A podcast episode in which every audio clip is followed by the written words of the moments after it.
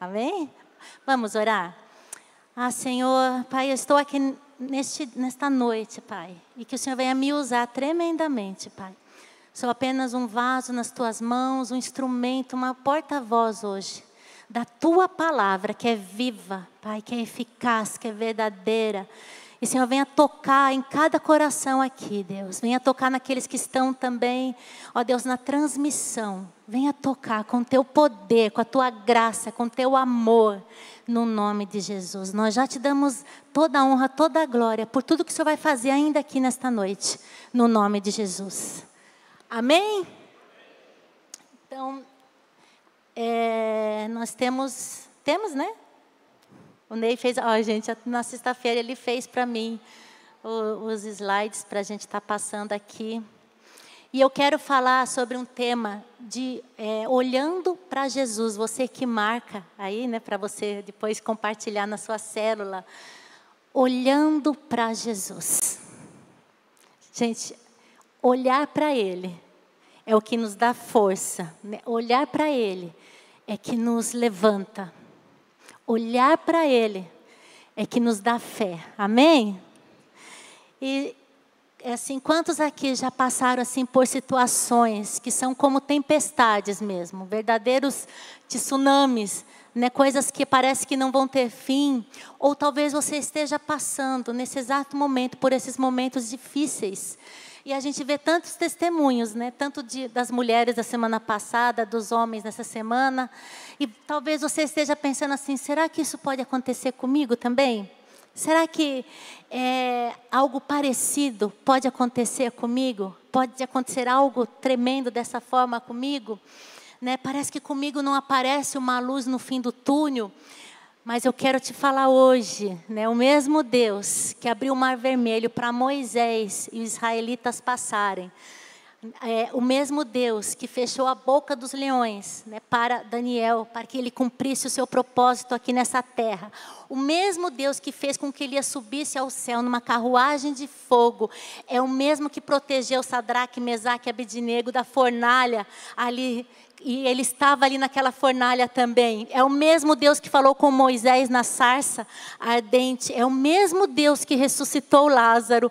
É o mesmo que multiplicou poucos pães e peixes para que uma multidão se alimentasse. É o mesmo Deus que ressuscitou Jesus ao terceiro dia. E ele está aqui. Nosso Deus é um Deus de milagres. Amém? É um Deus que cumpre as promessas dele para as nossas vidas. Creia somente, confie. E hoje ele nos fará olhar além das tempestades desta vida, além das ondas que nos cercam muitas vezes, né? Além dos trovões que muitas vezes nos deixam aflitos, assim, com medo e querem nos fazer desistir de viver, de sonhar, de prosseguir. Esse é o Deus que está aqui. Amém? Você crê nisso? Que esse Deus é vivo e Ele está aqui nesta noite? E eu, eu gostaria de compartilhar assim de que Jesus, Ele esteve aqui nesta terra como homem. Né? Assim como esses homens tiveram essa experiência. Né? Em João 1,1 diz que no princípio, aquele que é a palavra já existia. A palavra estava com Deus e a palavra era Deus, né? Outras traduções, e o Verbo se fez carne e habitou entre nós. O Verbo, o Senhor Jesus, a palavra de Deus, ele se fez carne, ele pisou neste mundo, ele habitou neste mundo, ele viveu neste mundo, porque ele nos amou. Amém? E Jesus ele tinha uma natureza humana e ele tinha vontades humanas. Né? Mas ele nunca pecou. Ele veio em semelhança de homem e ele se humilhou, ele se esvaziou. Filipenses 2,6 diz que ele se esvaziou a si mesmo. E ele assumiu a posição de escravo e nasceu como ser humano. Quando ele veio em forma humana, ele humilhou-se, foi obediente até a morte. Ele foi obediente até a morte e a morte de cruz. E hoje eu quero ministrar aos nossos corações, né, como nós devemos olhar para Jesus e permanecer, porque é isso que é importante, gente. A gente tem que olhar para Ele, mas como nós vamos permanecer olhando para Ele, mesmo em meio às tempestades. Eu queria que você abrisse a sua Bíblia ou ligasse a sua Bíblia. Em Mateus 14, a partir do 22, que diz assim: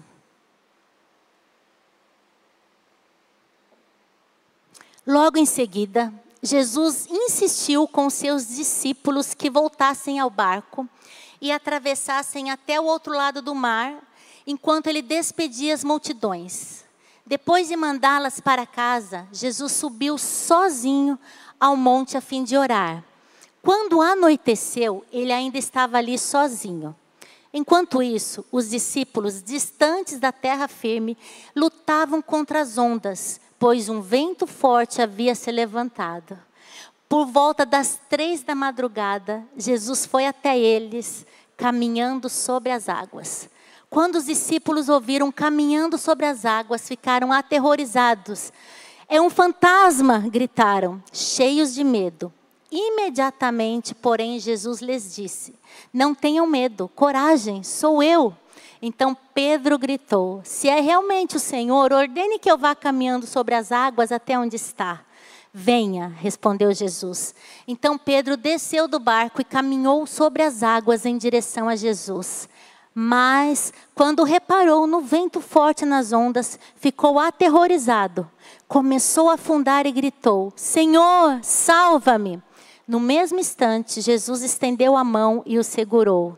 Como é pequena sua fé, disse ele. Por que você duvidou? Quando entraram no barco, o vento parou. Então os outros discípulos o adoraram e exclamaram: De fato, o Senhor é filho de Deus. Amém? Então vamos entender um pouquinho o contexto desta história, né? Por que, que eu falei para vocês antes né, que Jesus tinha todos os sentimentos de um ser humano? Né? Ele sentia fome, ele tinha necessidades fisiológicas, né? assim como nós, ele tinha sono, ele tinha dor quando ele se machucava, ele sentia tristeza, muitas vezes ele se sentia só, ele ficava alegre, né? ele gostava de estar com seus discípulos, com o povo, ele amava servir a Deus, ele gostava de comer. A gente pode ver como Jesus gostava de comer, se reunir à mesa ali, né? assim como nós, né, gente? Então, vamos voltar ali no versículo 22 de Mateus 14. Logo em seguida, Jesus insistiu com os seus discípulos que voltassem ao barco e atravessassem até o outro lado do mar, enquanto ele despedia as multidões. Logo em seguida do que, gente? Da primeira multiplicação de pães e peixes, aonde havia mais ou menos 5 mil homens, fora mulheres e crianças. Imagina, devia ter muita gente. A gente pode, né, colocar três vezes mais é, esse número de pessoas. E antes dele ter esse tempo ali de ministrar e dar de comer a esse povo, Jesus havia recebido uma notícia muito triste, que o deixou muito triste, que o rei Herodes ele havia mandado João Batista, que foi o precursor, aquele que abriu o caminho para Jesus, aquele que era primo de Jesus, né, ele mandou João Batista para a prisão por causa de Herodias, que era mulher de seu irmão, pois João havia confrontado eles, falado que eles estavam errados, eles estavam vivendo de uma forma imoral, eles estavam vivendo na imoralidade, e João confrontou eles, e no dia do aniversário ali de dele, de Herodes, a filha de Herodias dançou para Herodes e para todos os convidados, e ele ficou tão feliz que ele falou assim: ó, pede o que você quiser que eu te darei. Né? E ela foi ver com a mãe dela o que, que ela poderia pedir para Herodes. E a mãe dela falou assim para ela pedir a cabeça de João Batista num prato.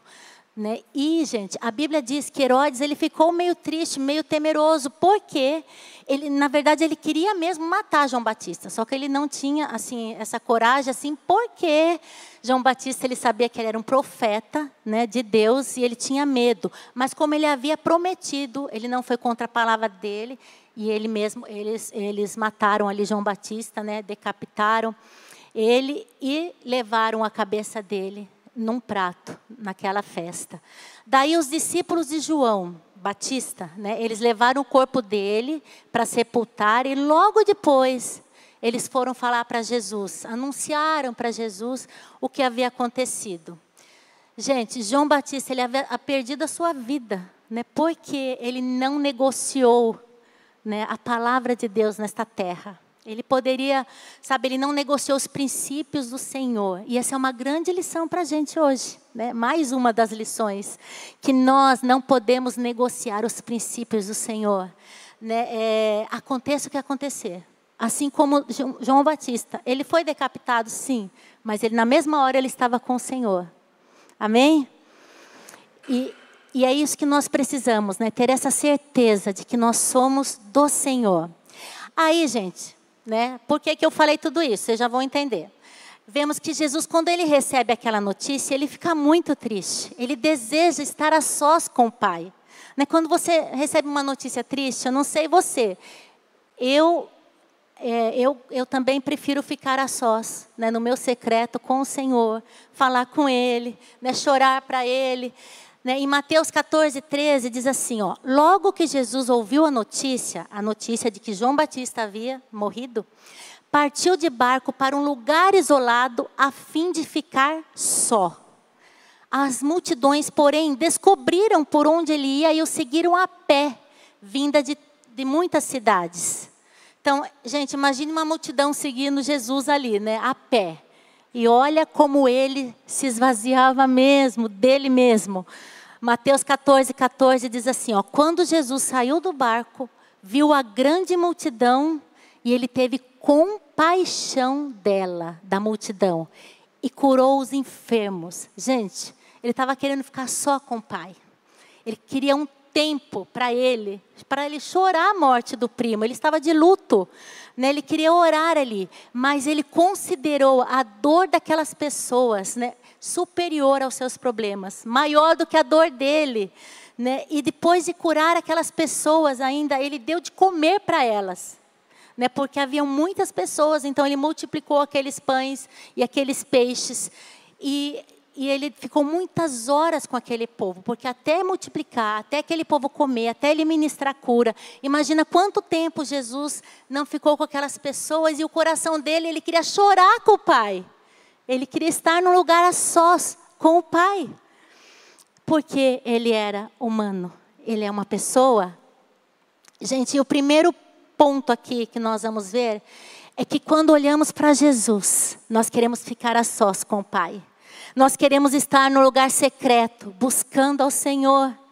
Né? E no versículo 23 de Mateus 14 diz assim, ó: depois de mandá-las para casa, ele mandou aquelas pessoas para casa, né? Jesus subiu sozinho ao monte a fim de orar.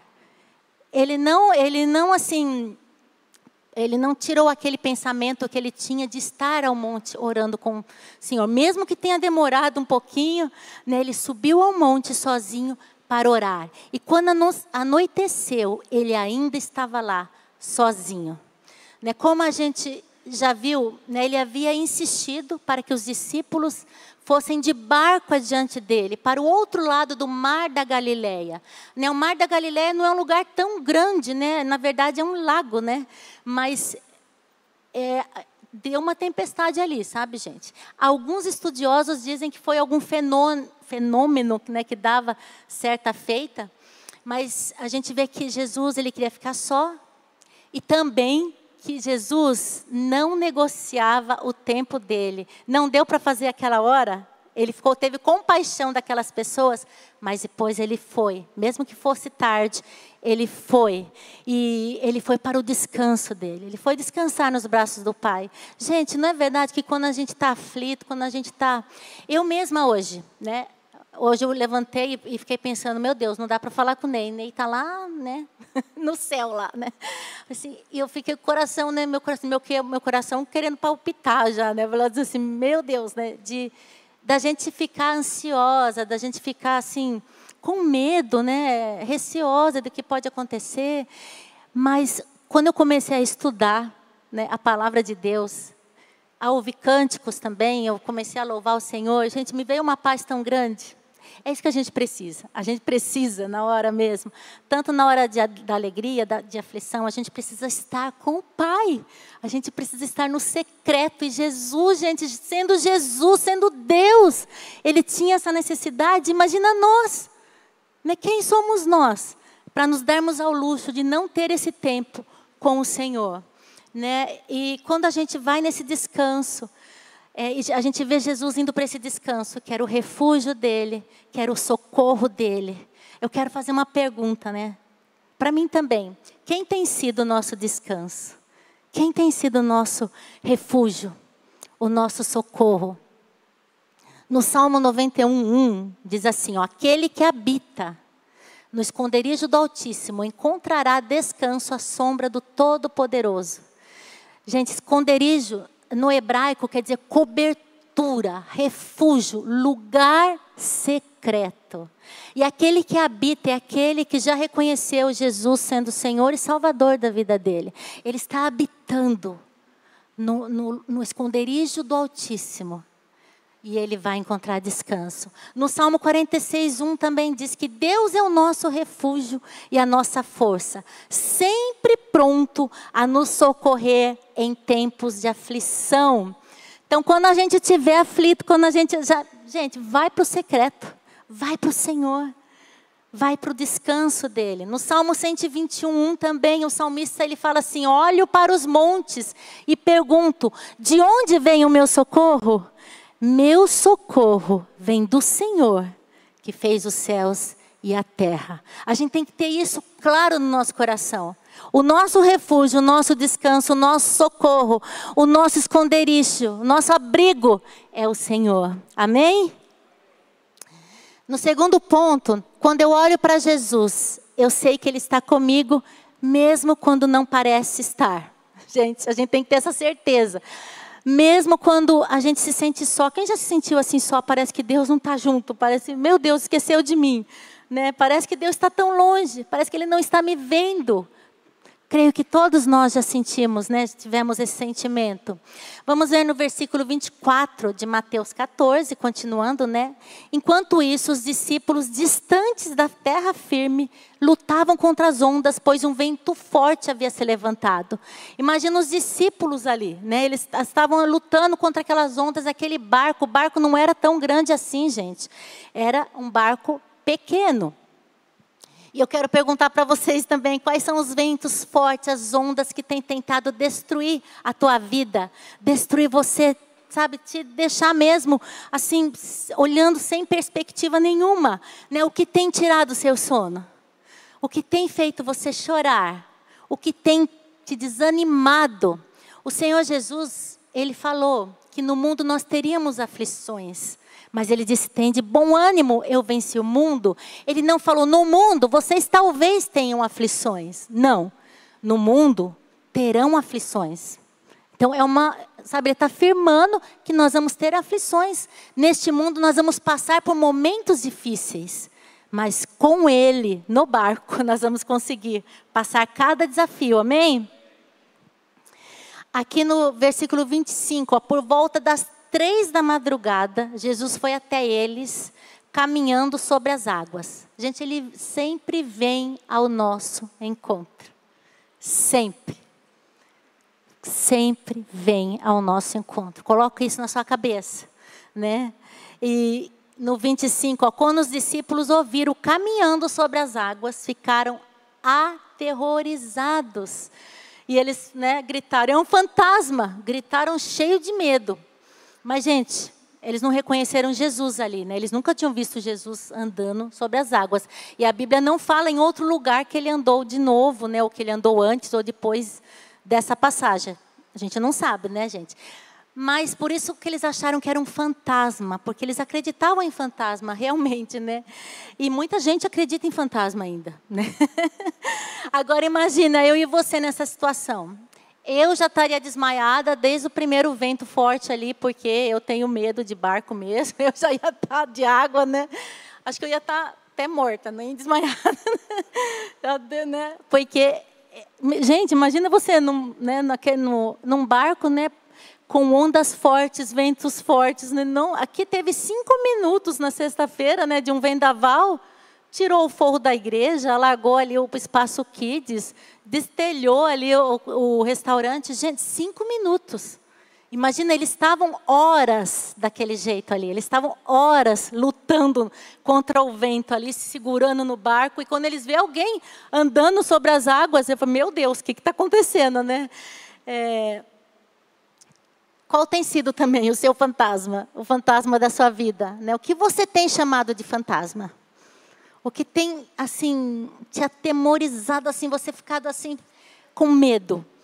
Muitas vezes a pressão da família, a família pressionando você, ou desemprego, você está desempregado e você não, não vê uma luz no fim do túnel, né?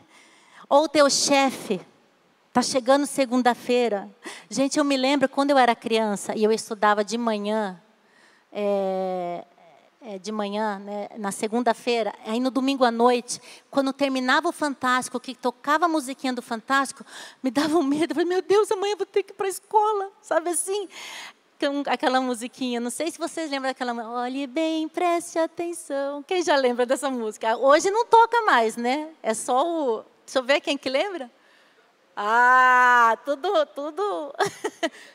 tudo assim, experiente. né?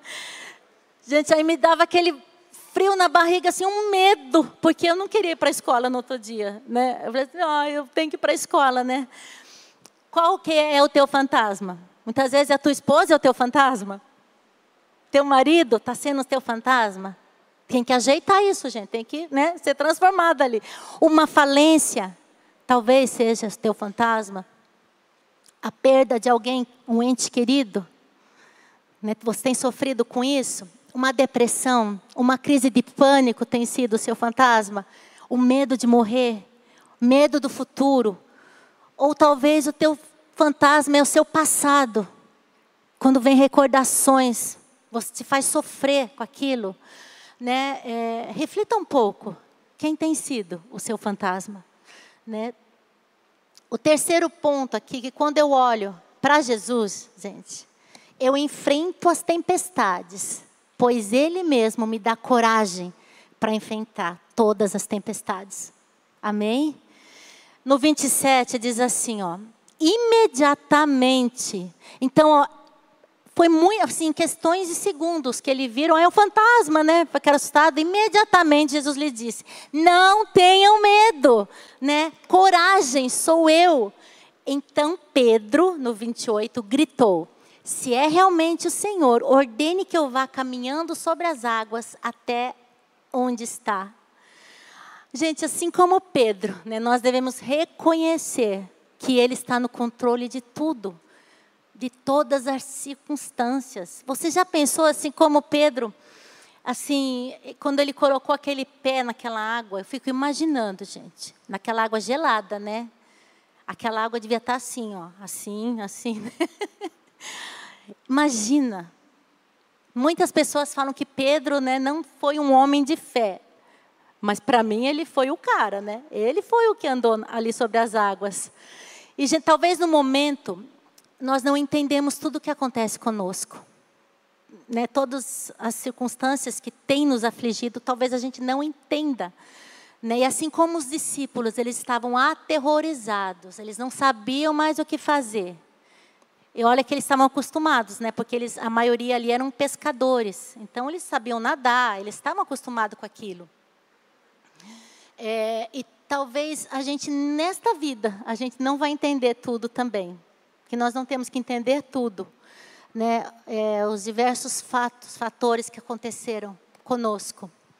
Mas de uma coisa, nós temos a certeza: Ele nos ama. Diga assim para quem está do seu lado ou atrás: Ele nos ama. Diga assim: Ele te ama. Ele sempre está conosco. Ele prometeu. E quando Ele promete, Ele cumpre. Ele sempre nos fortalece. Josué 1,9 diz assim: Ser forte e corajoso, não temas, não te espantes, porque o Senhor teu Deus é contigo. Por onde quer que andares, por onde quer que você andar, o Senhor é contigo. Você crê nisso? Onde você colocar a planta dos teus pés, onde você for, o Senhor está à tua frente, o favor dele vai à tua frente. Em João 4,10 também diz assim: ó, e nisto que consiste o amor. Não em quem tenhamos amado a Deus. Olha, que, olha só, gente, preste bem atenção nisso. Mas em que Ele nos amou e enviou o Seu Filho como sacrifício para perdão de nossos pecados. Gente, é nisto que consiste o amor. Não que nós tenhamos amado a Deus. Ele nos amou quando nós ainda éramos inimigos dele. Ele nos amou quando a gente, sabe, dava as costas para ele. Ele nos amou quando a gente nem queria estar dentro de uma igreja. Ele nos amou antes de nós recebermos a Ele como Senhor e Salvador. Ele nos amou primeiro, a Bíblia fala. Em Mateus 28, 20, na parte B diz: E eis que estou convosco todos os dias, todos os dias. Diga assim, todos os dias. Até a consumação do século. Amém? Promessa dele, ele está conosco. Então, ele nos ama, ele sempre nos fortalece e ele sempre está conosco. Ele nos dá coragem. É, gente, Pedro ele foi corajoso, não foi? Quem, quem acredita que Pedro foi corajoso? Eu acredito que Pedro foi muito corajoso, né? Ele saiu do barco, ele andou sob a palavra do Senhor, né? Porque o Senhor falou assim no versículo 29: Venha, respondeu Jesus. Então Pedro desceu do barco e caminhou sobre as águas em direção a Jesus. Gente, essa passagem é linda demais. Jesus falou: Venha, venha, Pedro. E o que, que ele fez? Ele, ele saiu, ele não pensou, ele saiu, colocou os pés na água ali, que eu devia estar geladinha, né? E foi andando até Jesus. Ele confiou. Ele pensou assim, ó, se Jesus está falando venha, eu posso ir né? porque eu quero ser igual a Ele, eu quero fazer o que Ele faz. E ele foi olhando para Jesus.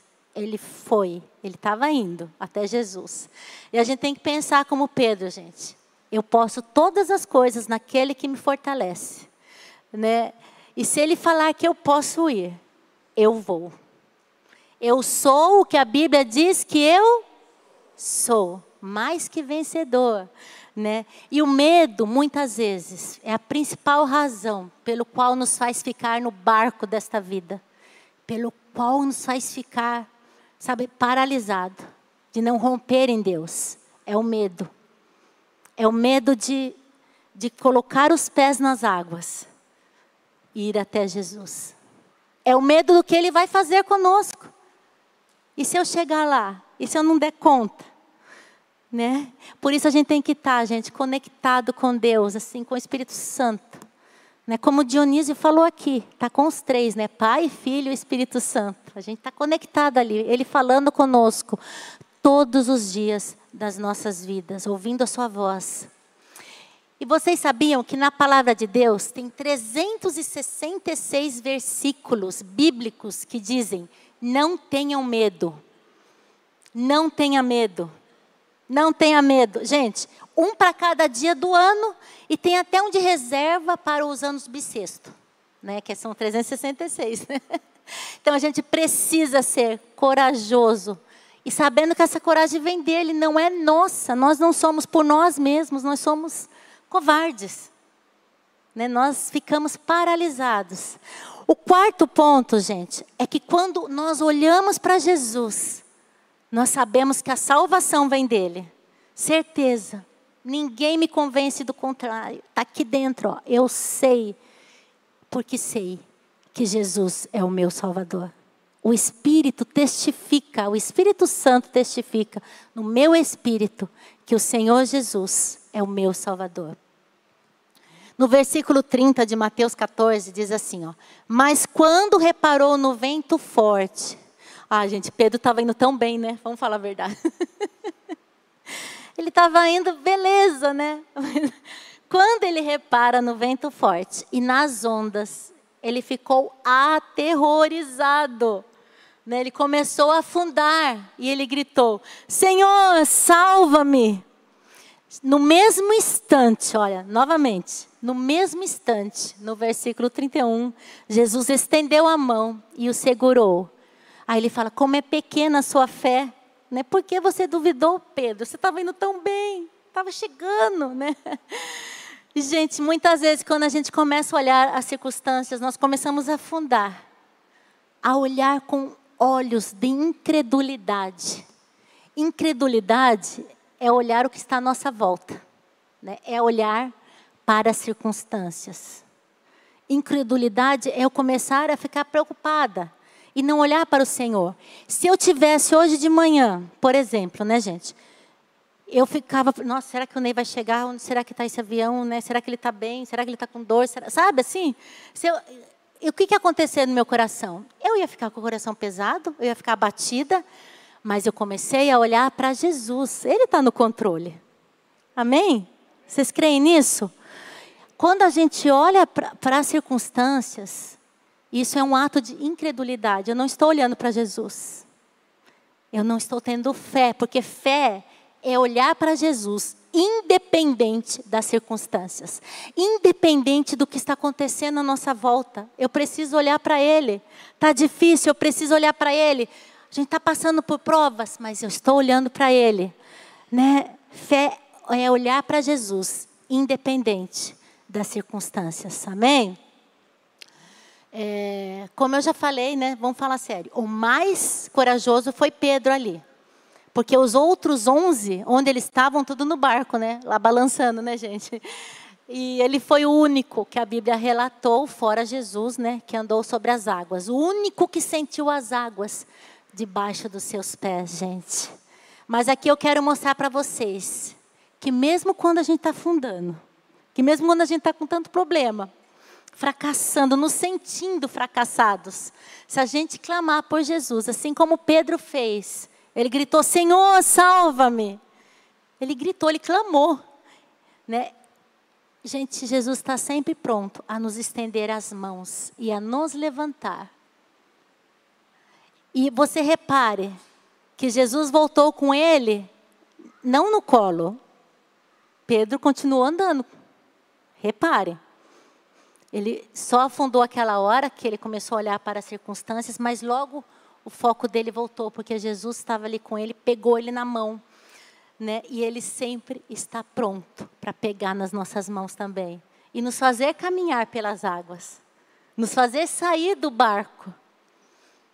Hoje é noite de sair do barco, tá, gente? Hoje é noite da gente experimentar mais de Deus. E Deus tem mais para as nossas vidas. Porque muitas vezes a gente quer que todas as coisas aconteçam assim ao nosso redor, todas as coisas que estão ao nosso redor seja perfeita, seja do jeito que a gente pensa. E eu quero que vocês saibam algo, que ninguém é perfeito no quesito de nunca errar, de nunca ter escolhido a maneira errada. Nem eu e você, nem quem está à sua volta, todos nós erramos.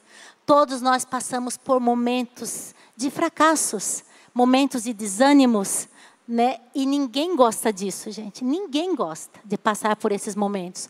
Mas assim, a gente tem que usar as experiências nossas que nós passamos, experiências ruins, e transformá-las assim, em um estímulo para outras pessoas e assim para avançarmos, sabe? Para a gente ter assim, para nós crescermos em Deus. Os fracassos não vão nos paralisar aquilo que foi deixado para trás, o passado ali não vai nos paralisar, porque nós sabemos a quem devemos recorrer, a quem clamar, nós sabemos clamar por Jesus.